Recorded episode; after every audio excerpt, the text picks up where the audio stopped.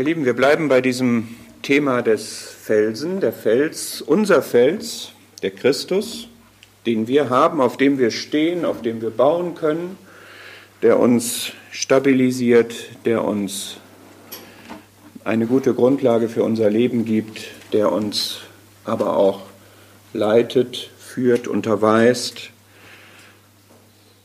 Und wir wollen heute Abend, nachdem wir das gestern mehr so allgemein thematisch aufgezogen haben, schauen, was heißt das für mich persönlich?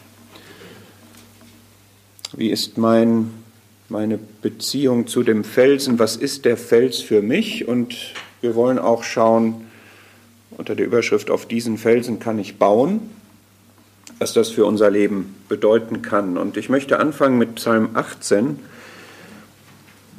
einige wenige Verse daraus.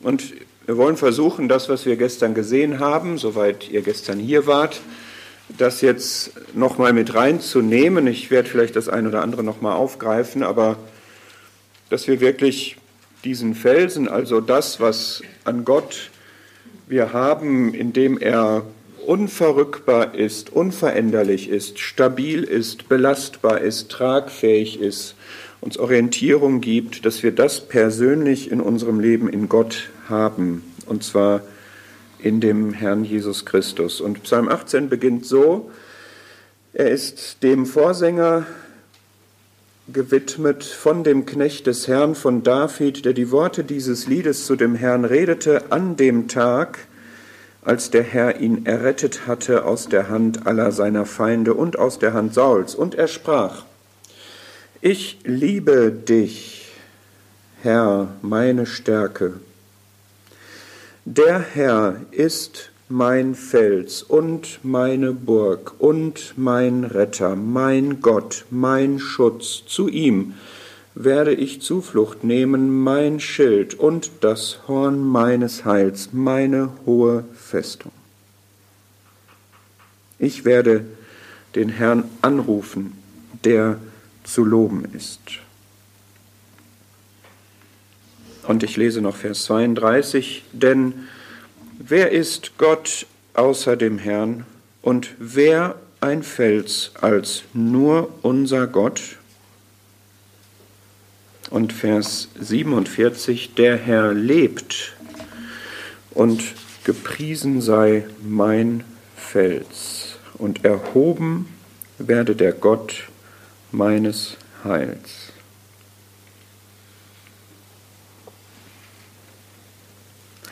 Ein ganz starker Psalm, dieser Psalm 18, ein umwerfender Start in diesem Psalm, eine seltene Formulierung, ich liebe dich, Herr. Ich weiß nicht, ob du so schon mal zu Gott gesprochen hast. Ich liebe dich, Herr ich liebe dich, Gott.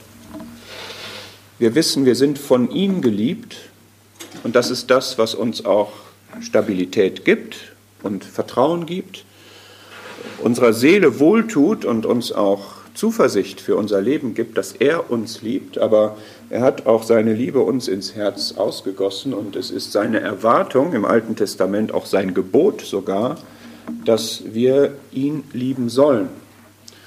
Und wenn uns das aufgetragen ist und das auch in unsere Beziehung ja völlig angemessenerweise passt, dass wir ihn lieben, dann ist es schön, das hier zu lesen. Ich liebe dich, Herr, meine Stärke. Ist Gott meine Stärke?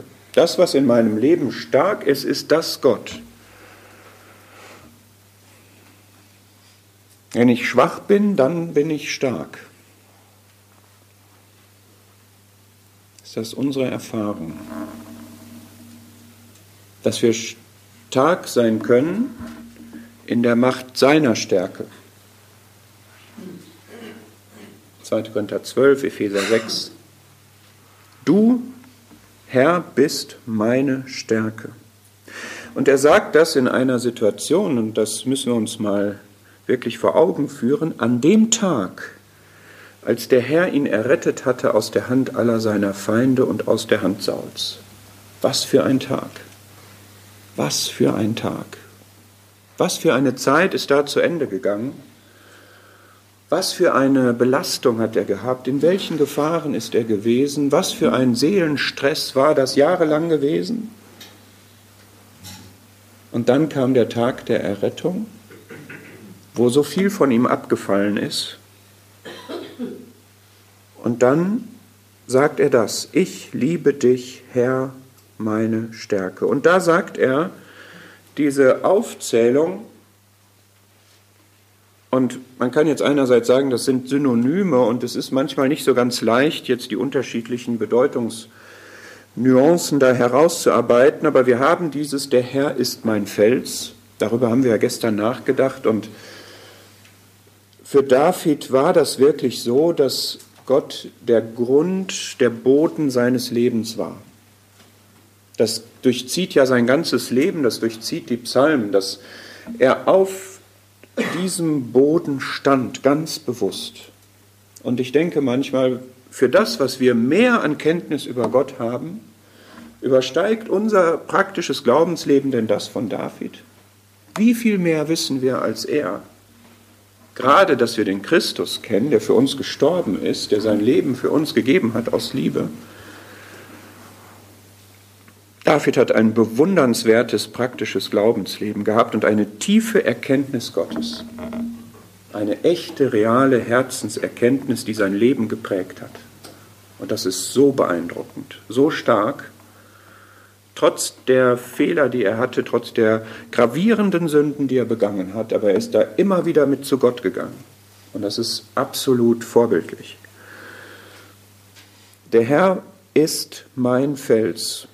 Und dann kommt so eine Aussage, meine Burg, ähnlich mein Schild, ähnlich meine hohe Festung.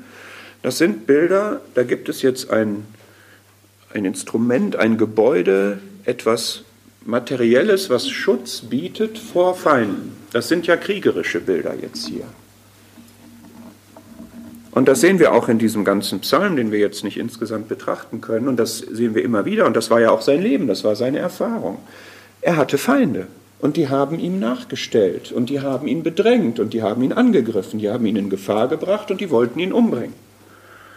Und das ist in unserem Leben auch so, dass wir einen geistlichen Kampf zu führen haben dass wir Feinde haben, mindestens mal Feinde in den himmlischen Örtern, geistliche Mächte der Bosheit, aber manchmal auch real existierende Personen, die uns feindlich gesonnen sind. Und dann brauchen wir auch eine Festung und dann brauchen wir auch eine Burg und dann brauchen wir auch einen Schild. Und wenn wir das jetzt für den geistlichen Kampf neutestamentlich betrachten, würden wir jetzt in Epheser 6 gehen und in die Waffenrüstung schauen. Dann würden wir auch da feststellen, dass das Wesentliche, was uns schützt in puncto Waffenrüstung, das ist, was Gott uns ist.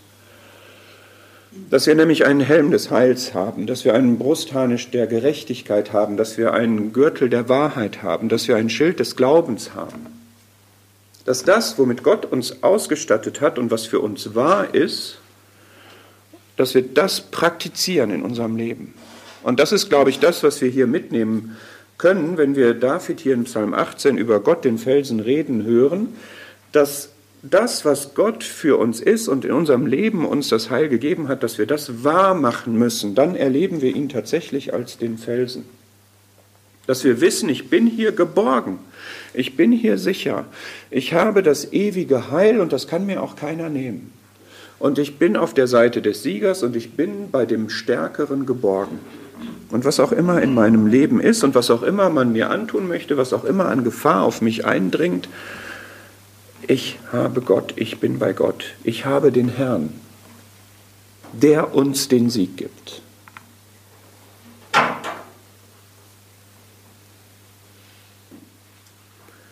Er ist mein Retter, sagt er. Er ist mein Schutz, mein Heil. Heil ist ja auch Errettung. Und ich möchte diese beiden Seiten gerne uns bewusst machen. Das eine ist die ewige Seite, dass wir, wenn wir zum Glauben gekommen sind, wenn wir uns bekehrt haben, wenn wir ihm unsere Sünden bekannt haben, wenn wir Buße getan haben, dann sind wir gerettet, dann ist er unser Heil. Und das können wir auch nicht verlieren und da kann der Feind uns bedrängen, wie er will, das wird uns niemand nehmen. Und das ist sicherlich total wichtig und das gibt unserem Leben auch Festigkeit. Und vielleicht ist uns das gar nicht so bewusst, wie schlimm es ist, wenn man diese Gewissheit nicht hat. Ich weiß nicht, ob ihr sie alle habt. Diese absolute Überzeugtheit davon, dass das Heil ein für alle Mal gegeben ist und dass nichts uns aus der Hand Gottes rauben kann.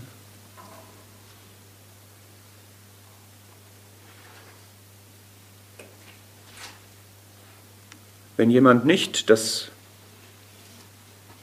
diese Sicherheit hat, sondern die Angst hat, vor Gott einmal als Richter zu stehen, das ist verheerend, das ist ganz schlimm.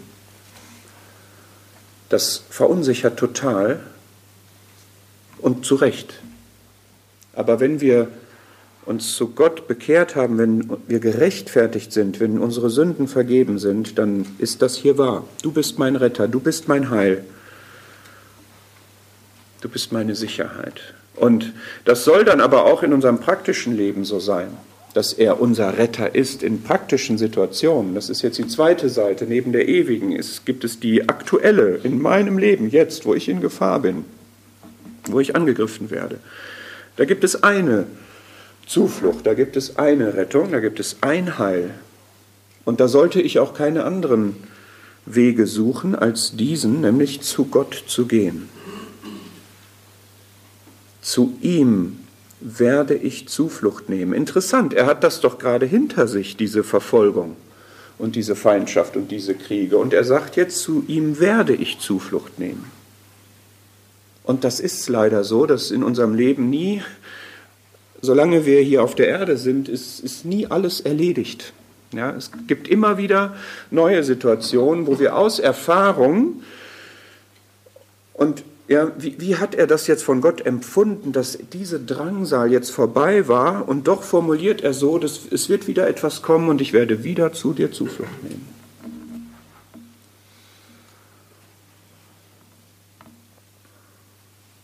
Ich habe mich mit diesem Thema der Zuflucht vor einigen Monaten mal beschäftigt und Ganz ehrlich, ich habe das mit gemischten Gefühlen gemacht, weil das ist eigentlich ein super schönes Thema, dass wir in Gott eine Zuflucht haben. Ja, Zuflucht, das ist so ein Begriff. Ich fliehe und ich weiß wohin. Ich, man kann sich so eine Schutzhütte im Gebirge vorstellen oder sowas und man, man ist da geborgen.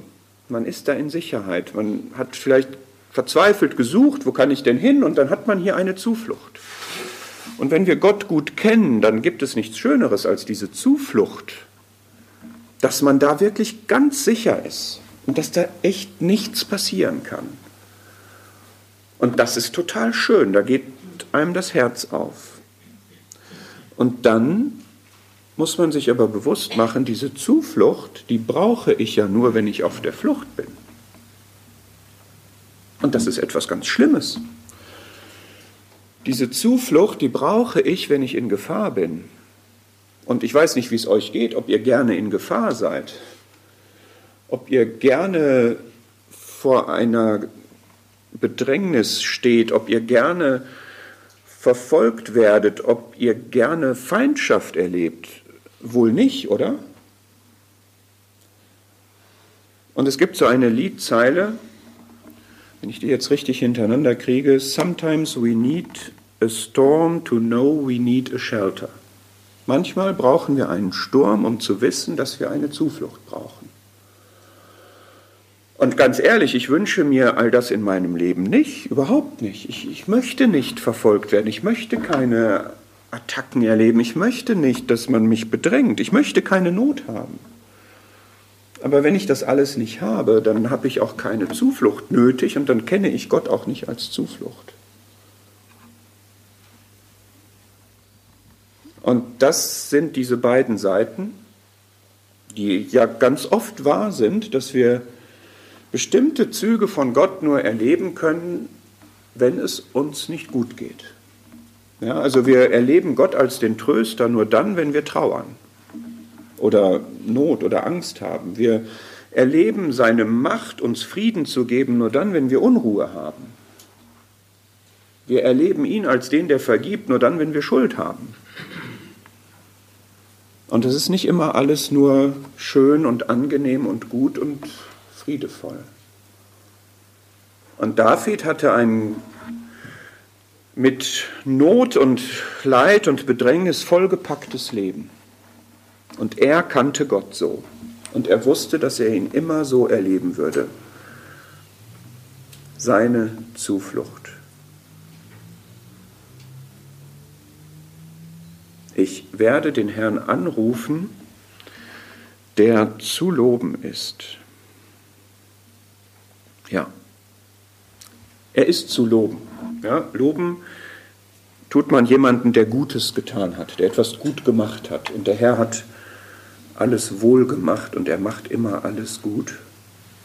Er ist zu loben, immer. Und er freut sich, wenn wir ihn anrufen.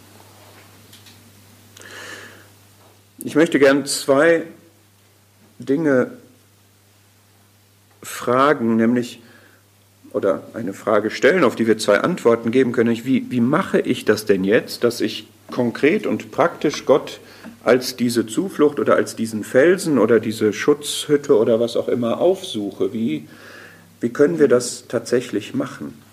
Praktisch jetzt. Ja, also wir können es jetzt verstehen hier aus diesem Text, dass das so ist, dass das wahr ist, aber wie kann ich das praktizieren? Ich glaube, eine Antwort ist, dass wir das im Gebet natürlich praktizieren können. Ich möchte mal in, in Psalm 62 nachlesen.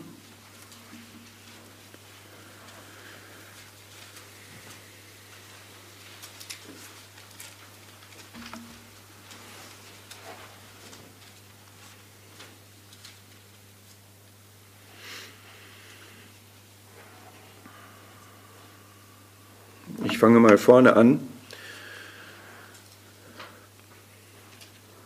Nur auf Gott vertraut still meine Seele, von ihm kommt meine Rettung.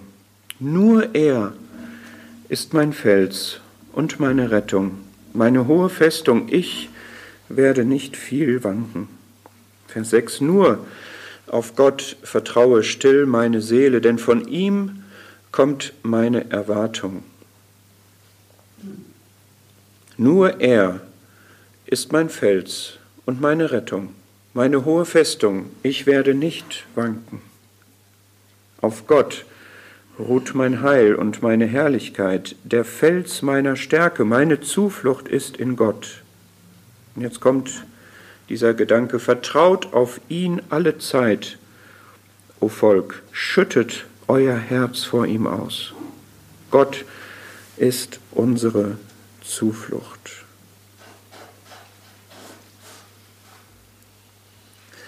Hat inhaltlich viele Parallelen, dieser Psalm 62 mit dem Psalm 18. Und auch wieder von David, und wir sehen, dass er in den ersten beiden Versen, Vers 2 und 3, von einer Erfahrung berichtet, dass er aktuell vertraut und Rettung erlebt. Das ist seine Situation da, wo er das vorstellt. Auf Gott vertraut meine Seele und seine Rettung kommt von ihm. Und er hat die Erwartung auch für die Zukunft in Vers 6 und 7.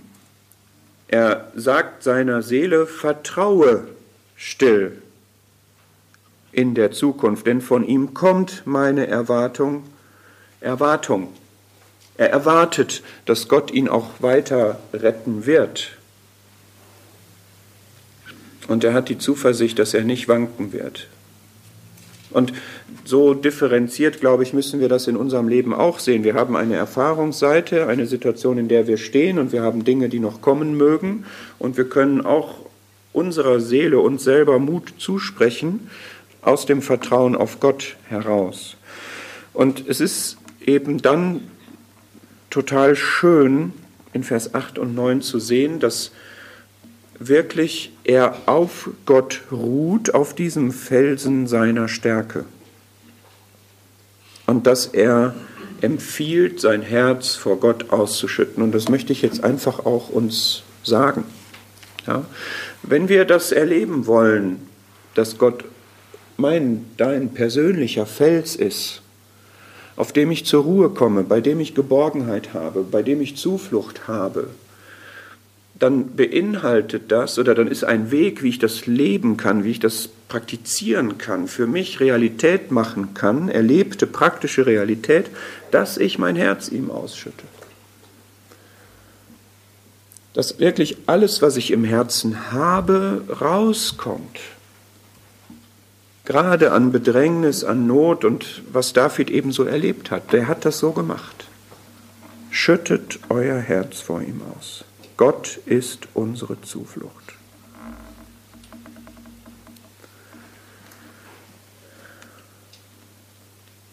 Wie gut ist jemand dran, der das machen kann? Wie schlimm ist jemand dran, der das nicht machen kann? Stellt euch das vor. Da ist jemand in Not, da ist jemand in Bedrängnis, der kommt mit dem Leben nicht mehr klar. Er kann reden, aber das Reden geht nur bis zur Wand oder bis zur Decke. Das hat allenfalls eine gewisse psychologische Ventilwirkung oder so etwas, aber er hat nicht einen Gegenüber, der das liebevoll aufnimmt und bei dem er Entlastung erfahren kann. Wir können das jetzt auch wieder neutestamentlich einordnen in Philippa-Brief, dass wir alle unsere Anliegen vor Gott kund werden lassen, dass der Friede Gottes, der allen Verstand übersteigt, unser Herz, unser Herz und unseren Sinn bewahrt in Christus Jesus zum Beispiel.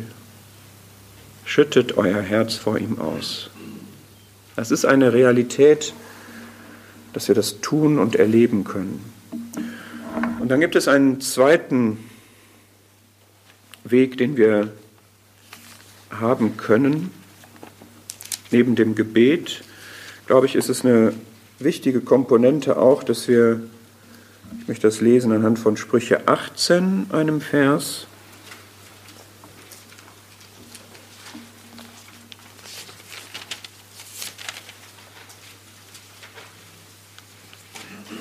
Dieser, was ich jetzt vorstellen möchte, ist nicht ganz so intuitiv, nicht ganz so eingängig wie das, was ich gerade gesagt habe. Es ist uns klar, dass wir zu der Zuflucht gehen können im Gebet. Und was ich jetzt zeigen möchte, ist, dass wir Gott als Zuflucht haben, nämlich sein Wort, und zwar auch dann, wenn wir uns in seinem Wort bewegen und vielleicht auch sogar sein Wort reden. Ja, und ich möchte jetzt an mehrere Stellen lesen, einmal aus Sprüche 18, den Vers 10. Der Name des Herrn ist ein starker Turm, der Gerechte läuft dahin und ist in Sicherheit. Ich möchte damit sagen, der Herr ist ein starker Turm, ja, der Name des Herrn ist ein starker Turm. Der Herr hat einen Namen, der Herr hat viele Namen und die sprechen von seinen Eigenschaften und von seinem Wesen. Und ich kann mich dahin flüchten, nicht nur zu dem Herrn, sondern ich kann ihn erkennen in dem, was er ist, was er für Eigenschaften, für Wesenszüge hat, wofür er steht, was ihm wichtig ist, was, ja, was sein, sein Wesen letztlich, wofür sein Name steht. Und dahin kann ich mich flüchten. Je besser ich ihn kenne, umso besser kann ich das auch machen. Und da bin ich dann in Sicherheit. Das heißt, wenn ich in dem bin, was er offenbart hat, wenn ich in dem bin, wofür er steht, wenn ich in dem bin, was ihm wichtig ist, wenn ich in dem bin, was er mir auch aufgetragen hat, dann bin ich da in Sicherheit.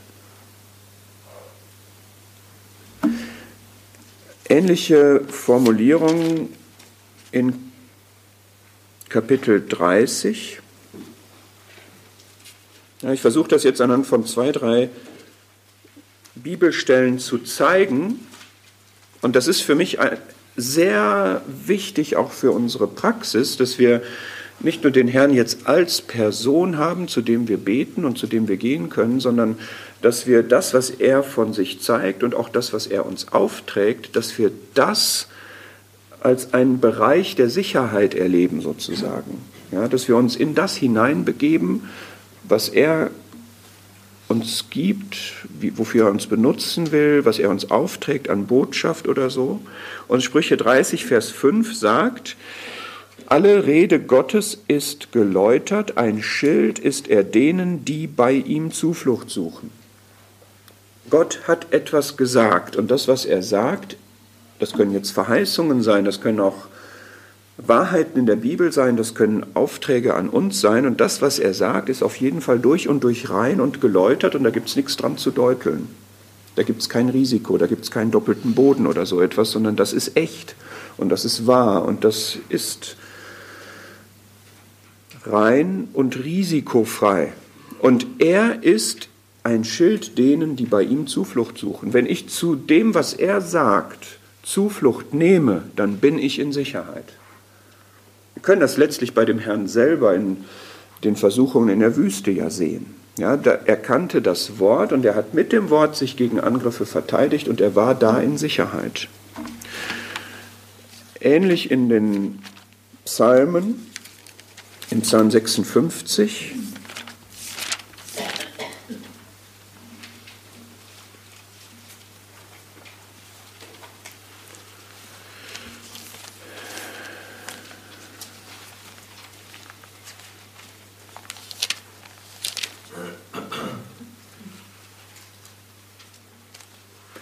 Psalm 56, Vers 5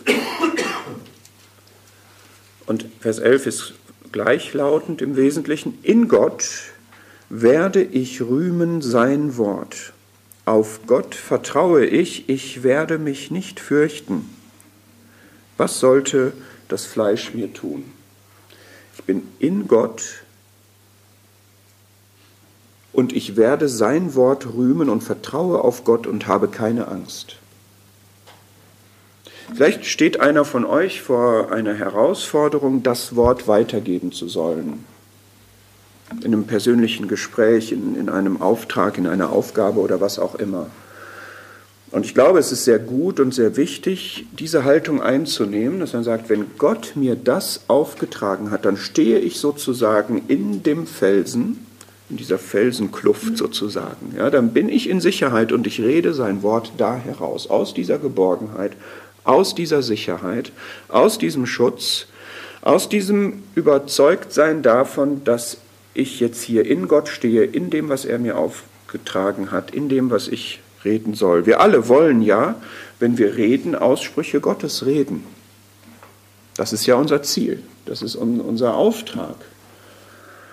Und wenn das so ist, dann wird auch das wahr, was letzte Stelle zu diesem Thema jetzt Sprüche 14.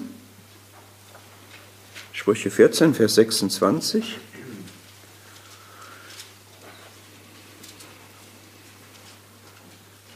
In der Furcht des Herrn ist ein starkes Vertrauen und seine Kinder haben eine Zuflucht. Wenn ich gottesfürchtig bin und wenn Gott mir in seinem Wort etwas sagt, er gebietet mir etwas, er verbietet mir etwas, er empfiehlt mir etwas, er rät mir etwas, das finde ich in seinem Wort. Oder er spricht zu mir, zeigt mir etwas in meinem Leben oder gibt mir einen Auftrag, etwas weiter zu sagen. Immer dann, wenn ich aus Gottesfurcht heraus mich auf sein Wort stütze, dann habe ich eine Zuflucht. Dann bin ich an der Stelle sicher. Dann habe ich allen Grund, ein starkes Vertrauen zu haben. Denkt an Jesaja 26 gestern. Ja, den festen Sinn bewahrst du in Frieden, denn ich vertraue auf dich. Du bist mein Fels der Ewigkeiten. Ja, ich möchte einfach dazu Mut machen, dass wir eine enge Beziehung zu dem Herrn haben, dass wir sein Wort gut kennen, dass wir auch aufmerksam darauf sind, was er uns sagt und vielleicht auch auftreten und dass wir das in Gottesfurcht vor Gott machen und umsetzen und uns darauf stützen und darauf vertrauen, dass wir dadurch in Sicherheit sind und keine Furcht haben und auch keine Menschenfurcht haben, sondern Gottesfurcht haben und darauf vertrauen, dass er uns nicht zu Schanden werden lassen wird. Und dann möchte ich gerne noch einen dritten Aspekt ansprechen. Ja, wir hatten jetzt, was ist der Fels überhaupt für mich? Psalm 18. Dann hatten wir, wie kann ich jetzt mich in diese Sicherheit zu diesem Felsen bewegen? Und dann möchte ich gerne zeigen, wie der Fels einen führen kann persönlich. Und das, da gibt es einen Vers aus Psalm 40.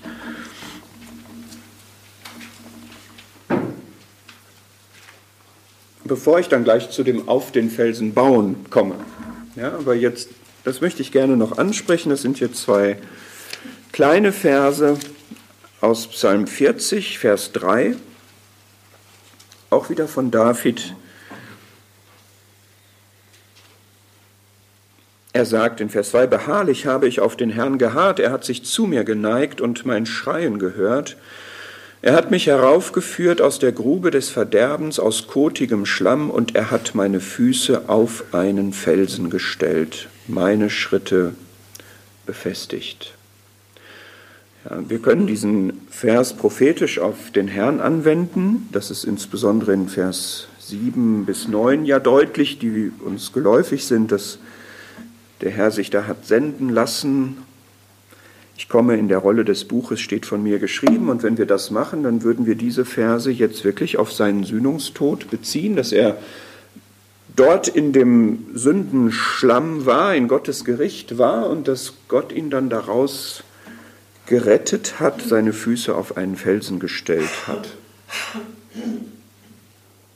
Und David hat das aber ja selber auch so erlebt, dass er in dieser Bedrängnis war, in diesem Strudel von Verfolgung zu versinken drohte. Und dann kam der Moment, nach Gottes Souveränität, in dem Moment, wo Gott das wollte, wo er ihn da rausgenommen hat und mit seinen schlammigen Füßen sozusagen auf einen Felsen gestellt hat. Was für ein Moment der Rettung. Er sich abgekämpft hat, keinen Ausweg hatte, sich selbst nicht helfen konnte und dann werden die Füße auf einen Felsen gestellt. Und dann kann das Leben weitergehen sozusagen. Ja, dann hat man wieder Boden unter den Füßen, dann hat man wieder Grund unter den Füßen. Dann steht man wieder fest. Lass uns überlegen, was das für ein Moment für den Herrn war, aber ich weiß nicht, wie eure Erfahrungen sind, ob ihr so Momente mal habt, wo ihr das erlebt habt, die Füße auf dem Felsen. Und wir haben solche und solche Momente. Ja, wir haben Momente, wo wir nicht Felsenboden unter den Füßen spüren und wo wir vertrauen müssen und wo wir nur sagen können, ich weiß, dass du da bist, aber hilf mir jetzt hier durch. Und wir haben Momente, wo wir die Errettung tatsächlich erleben. Und damit verbinden möchte ich gerne aus Vers, äh, aus Kapitel, aus Psalm 61, den Vers 3.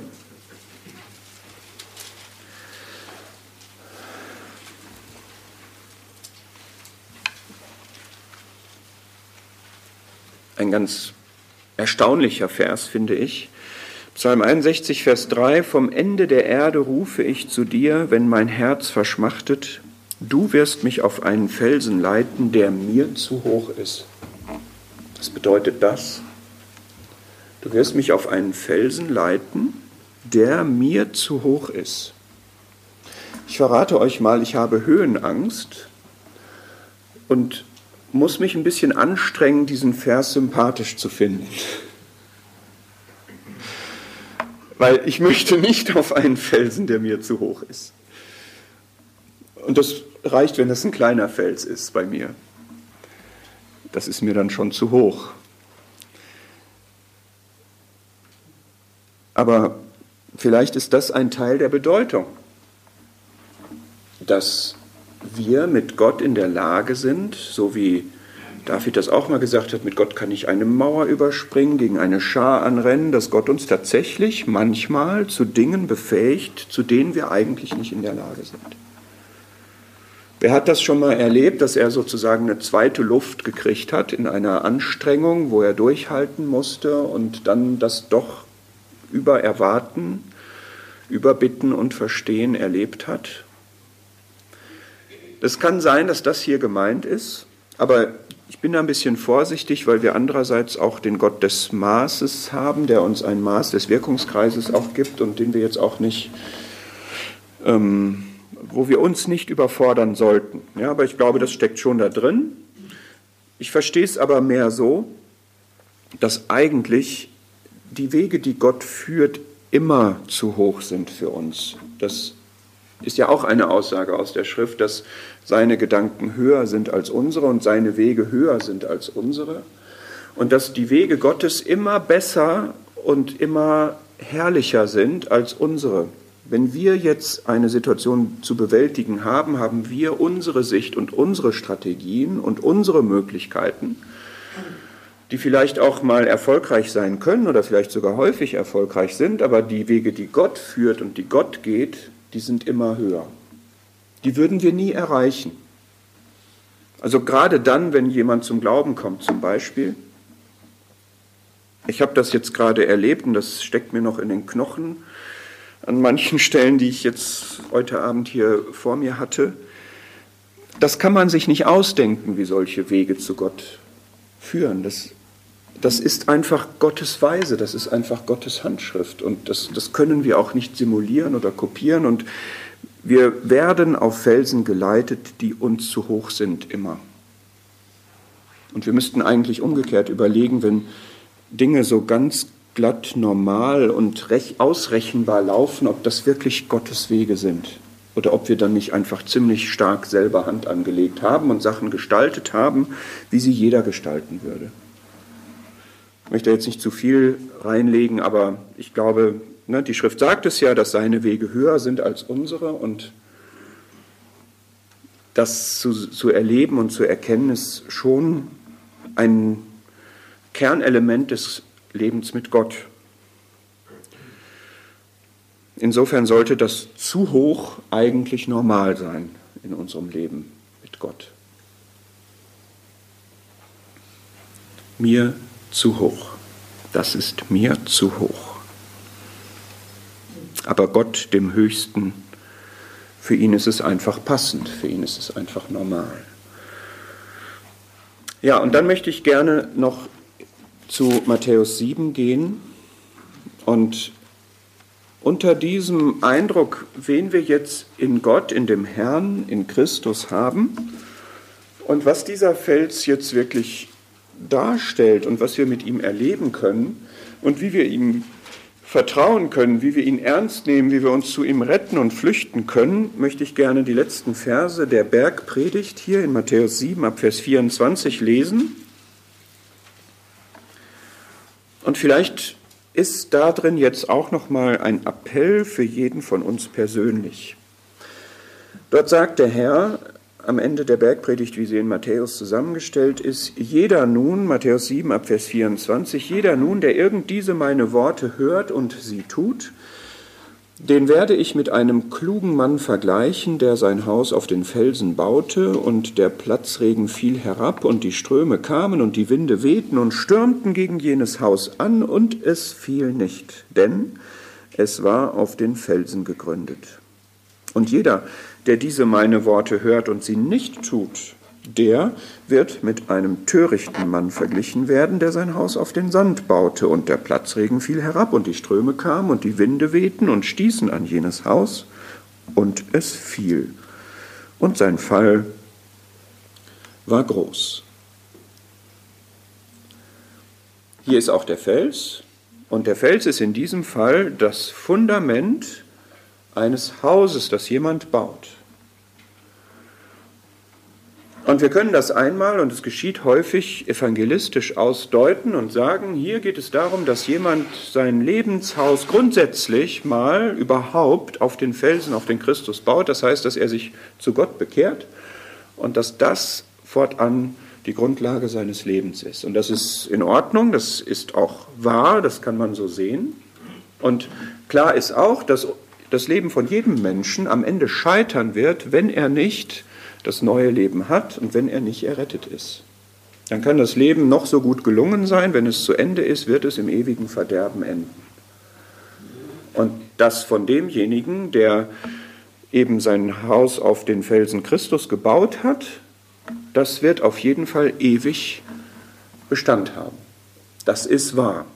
Ich glaube aber, dass die Bedeutung hier eigentlich eine andere ist.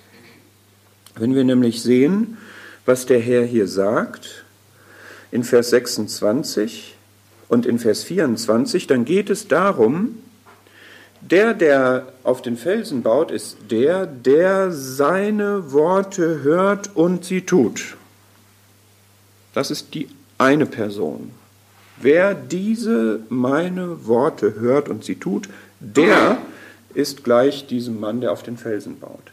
Und im Gegensatz dazu in Vers 26, der, der diese meine Worte auch hört, aber sie nicht tut, der ist dieser Törichte, der auf den Sand gebaut hat. Das heißt, es geht hier nicht eigentlich darum, dass jemand sich bekehrt oder nicht bekehrt, sondern es geht darum, dass zwei Personen hören, Worte des Herrn hören, und der eine tut sie und der andere tut sie nicht. Und das kommt uns jetzt viel näher. Ne? Ich nehme an, die meisten von uns sind errettet, haben in diesem Sinne auf Fels gebaut, aber da ist dann immer noch die Frage, wir hören viel. Wir hören viele Worte des Herrn. Hören wir nur oder tun wir auch? Und das ist jetzt schon wirklich sehr herausfordernd, weil die Folgen wirklich extrem unterschiedlich sind.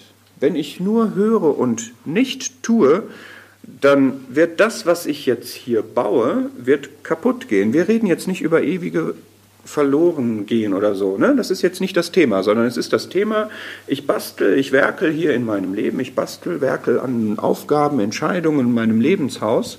Und die Frage ist, hat das Bestand oder hat es nicht Bestand? Ist es gesegnet oder ist es das nicht? Hält es oder hält es nicht? Erfüllt es oder erfüllt es nicht? Macht es glücklich oder macht es nicht glücklich?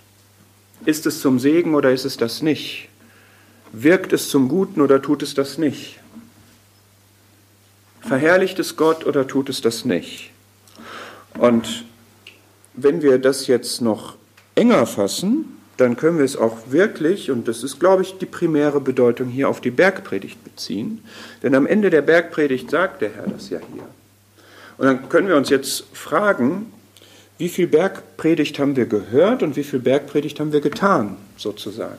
Also sind wir Hörer im Sinne von Jakobus, ja, da hört jemand und dann sieht er sich da in einem Spiegel und dann dreht er sich weg und geht und alles war irgendwie effektlos.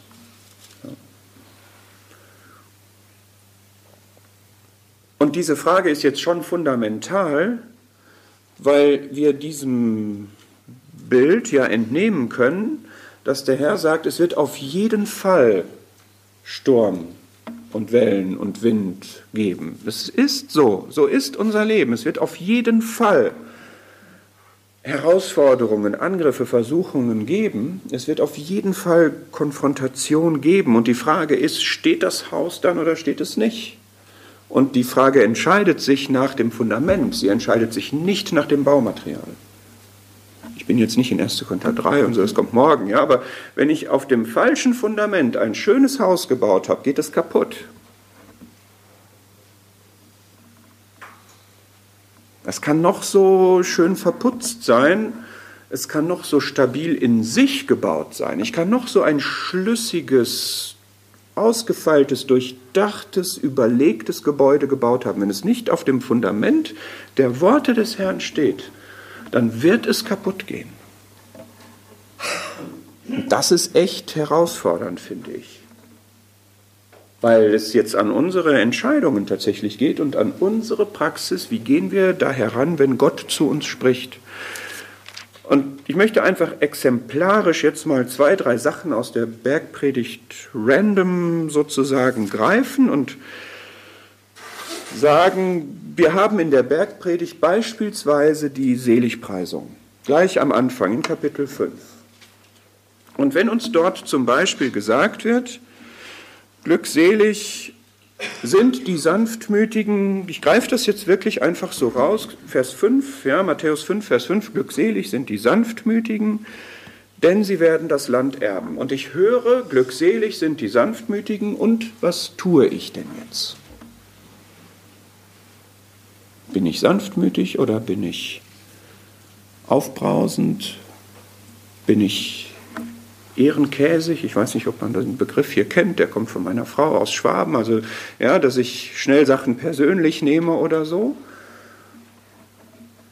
Bin ich so ein Ellbogen durchsetzungsstarker, bin ich sanftmütig. Sie werden das Land erben. Ich kann mir durch aggressive Vorgehensweise viel Raum sichern und viel Land erobern, aber glückselig sind die Sanftmütigen, denn sie werden das Land erben. Glückselig die Barmherzigen, denn ihnen wird Barmherzigkeit zuteil werden. Bin ich das? Kann ich diese Seligpreisung in Anspruch nehmen? Bin ich barmherzig oder bin ich hart? Habe ich, wenn jemand im Elend ist, Erbarmen oder habe ich ein Urteil darüber, warum das so ist oder wie er das jetzt am besten beheben sollte? Glückselig die Friedensstifter. Was fehlen uns Friedensstifter? Sie werden Söhne Gottes heißen. Sie haben nämlich Gottes Eigenschaft, dass er, der Herr jetzt insbesondere, gekommen ist und Frieden verkündigt hat, den Fernen und den Nahen. Söhne Gottes, sie haben sein, sind aus seinem Holz geschnitzt sozusagen, sie haben sein Wesen. Oder Kapitel 6. Im Grunde greift das unser Thema, was wir die ganze Zeit haben, Kapitel 6, Vers 1, habt Acht, dass ihr eure Gerechtigkeit nicht vor den Menschen übt, um euch vor ihnen sehen zu lassen, sonst habt ihr keinen Lohn bei eurem Vater, der in den Himmeln ist. Und dann kommen drei Beispiele und in jedem endet das so, dein Vater, der im Verborgenen sieht, wird es dir vergelten. Es ist für mich die fundamentale Grundentscheidung, stehe ich vor den Menschen oder stehe ich vor Gott? Tue ich das, was gerecht ist, das, was gut ist? Tue ich das vor Gott oder vor den Menschen? Wenn ich es vor den Menschen tue, habe ich Lohn von den Menschen. Darum geht es mir, den werde ich kriegen, wahrscheinlich in den meisten Fällen, aber nicht von Gott. Geht es mir um den Lohn von Gott, dann darf ich es nicht vor den Menschen tun. Das heißt, dann darf es mir darin nicht um die menschliche Anerkennung gehen. Ist denn das ist einfach jetzt vor Augen geführt, was der Herr sagt. Was ist dein Fundament? Worauf baust du das, was du für Gott tust? Baust du das darauf, dass du Anerkennung von Menschen haben willst, dann wird das zugrunde gehen. Oder baust du es, weil, es dir um Gott geht, dann wird es Bestand haben, egal was die Menschen darüber denken.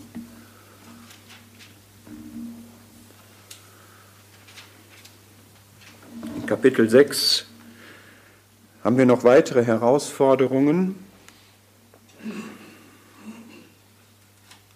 Beispielsweise, ja, ich nehme das jetzt mal hier in Vers 31 bis 33 oder 33, 34 lese ich mal, trachtet zuerst nach dem Reich Gottes und nach seiner Gerechtigkeit, und dies alles wird euch hinzugefügt werden. Seid nun nicht besorgt für den morgigen Tag, denn der morgige Tag wird für sich selbst sorgen.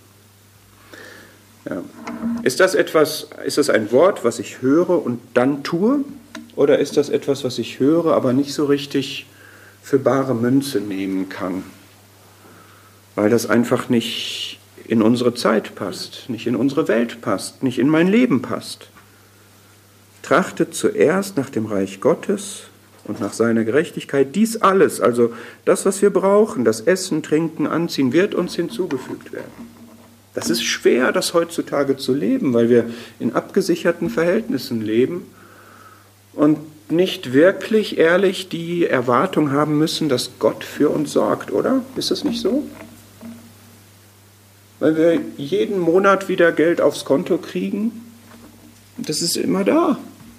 Und da Gott hinter zu sehen, das erfordert schon eine gewisse Anstrengung, eine, eine, eine Perspektive nach oben. Und natürlich wissen wir, das ist wahr. Ja? Also wir haben unseren Job, soweit wir ihn haben, weil Gott ihn uns gegeben hat. Und daher kommt das auch. Und unsere Fähigkeit, beruflich tätig zu sein, kommt auch von Gott. Und das ist nicht selbstverständlich. Und dass er uns das erhält, ist nötig. Das brauchen wir.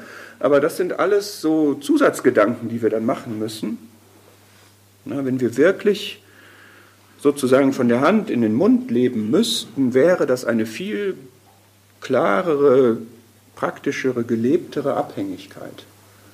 Aber so wollen wir doch dann trotzdem leben. Und Wir wollen zuerst nach dem Reich Gottes trachten und darauf vertrauen, ja, und es kann Entscheidungen geben, wo es wirklich ein Entweder-Oder ist, wo ich wirklich vor der Entscheidung stehe, zu sagen, entweder investiere ich jetzt in das Reich Gottes oder ich investiere in etwas Materielles, in meinen Lebensunterhalt, in etwas Irdisches. Und es kann auch eine Situation geben, wo ich Klarheit darüber habe, dass ich etwas im Reich Gottes tun soll, auf Kosten meines natürlichen Erwerbs. Und dann ist die Frage, auf welchem Fundament stehe ich dann?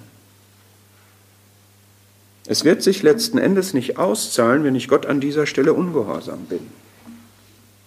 Wenn ich sage, nein, diesen Auftrag erfülle ich jetzt nicht, sondern mir ist es jetzt wichtiger, dass ich hier das und das noch verdiene, sichere, absichere oder so, dann werde ich vielleicht diese Absicherung haben, aber ich werde nicht den Segen haben. Das geht echt an die Substanz, oder? Oder sorgt nicht, seid nicht besorgt. Wie viel Sorgen hast du, hab ich? Warum? Ja, weil es dazu Anlass gibt. Das sagt der Herr hier ja am Ende von Vers 34. Jeder Tag hat an seinem Übel genug. Der Herr sagt nicht, es gibt keinen Grund, sich zu sorgen. Oder keinen Anlass. Natürlich, ganz viel.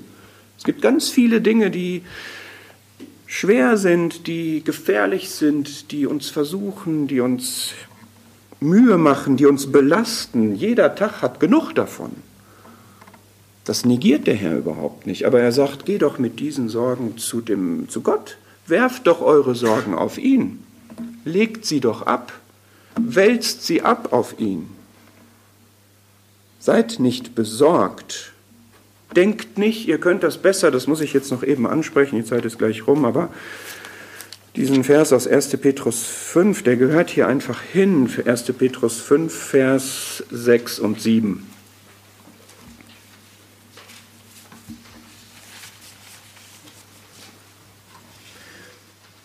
Demütigt euch, 1. Petrus 5, Vers 6, demütigt euch nun unter die mächtige Hand Gottes, damit er euch erhöhe zur rechten Zeit, indem ihr all eure Sorge auf ihn werft, denn er ist besorgt für euch.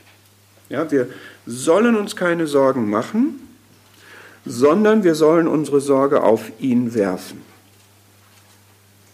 Also, da sind Realitäten, die uns beunruhigen, besorgt machen können. Und das, was jetzt daraus entsteht, das sollen wir auf Gott werfen. Und das ist ein Beweis unserer Demut. Demütigt euch, indem ihr eure Sorge auf ihn werft. Denn wenn ich diese Sorgen festhalte und meine, ich könnte jetzt für diese besorgniserregenden Umstände selber eine Lösung schaffen, dann ist das ein Zeichen mangelnder Demut ich will damit niemandem zu nahe treten, aber so ist hier der Zusammenhang. Ja? Denn Gott hat das ja zugesagt, dass er besorgt ist für mich. Und wenn ich jetzt sage, ich sorge mich aber lieber selber, ja, ich, ich vereitele das, das damit im Grunde, ja, dann habe ich nicht die richtige Sicht auf ihn. Ja, er möchte mir das ja abnehmen und er möchte ja das in die Hand nehmen und für mich zur rechten Zeit das richtige Wirken. Da ist dieser Fels, in dem wir Zuflucht nehmen können, und wir bleiben aber lieber draußen und sagen, ich schaffe das schon alleine hier. Ja, das ist nicht gesund, das ist nicht. Das können wir machen, aber wir werden darin keine gesegneten Erfahrungen mit Gott machen der uns natürlich trotzdem immer noch bewahren kann und seine Gnade uns zukommen lässt. Ne? Das ist jetzt außer Frage. Aber hier geht es jetzt darum, dem Demütigen gibt er Gnade und wir demütigen uns, indem wir tatsächlich das, was uns beunruhigt, in seine Hand geben, in seine mächtige Hand. Und dieses einfach nur rührende, er ist besorgt für euch, ihm liegt an euch, sagt die Fußnote. Was haben wir da wirklich für ein guten Gott, für einen guten Herrn, für einen wirklich Felsen, in den wir uns retten, zu dem wir uns retten, in den wir uns flüchten können. Und ich wünsche mir, dass das uns wirklich stärkt, dass das echt unsere gelebte Beziehung zu ihm ist, unsere Erfahrung und auch das, worauf wir uns stützen, worauf wir uns berufen, auch ihm gegenüber. Wir sagen, Gott, Herr, Herr Jesus, Herr Jesus Christus, ich möchte dich jetzt als den Felsen erleben. Ich möchte dich als die Zuflucht aufsuchen. Ich möchte von dir diese Sicherheit, Bewahrung, diesen Schutz, diese Hilfe, diese Erfüllung erleben, die du verheißen hast.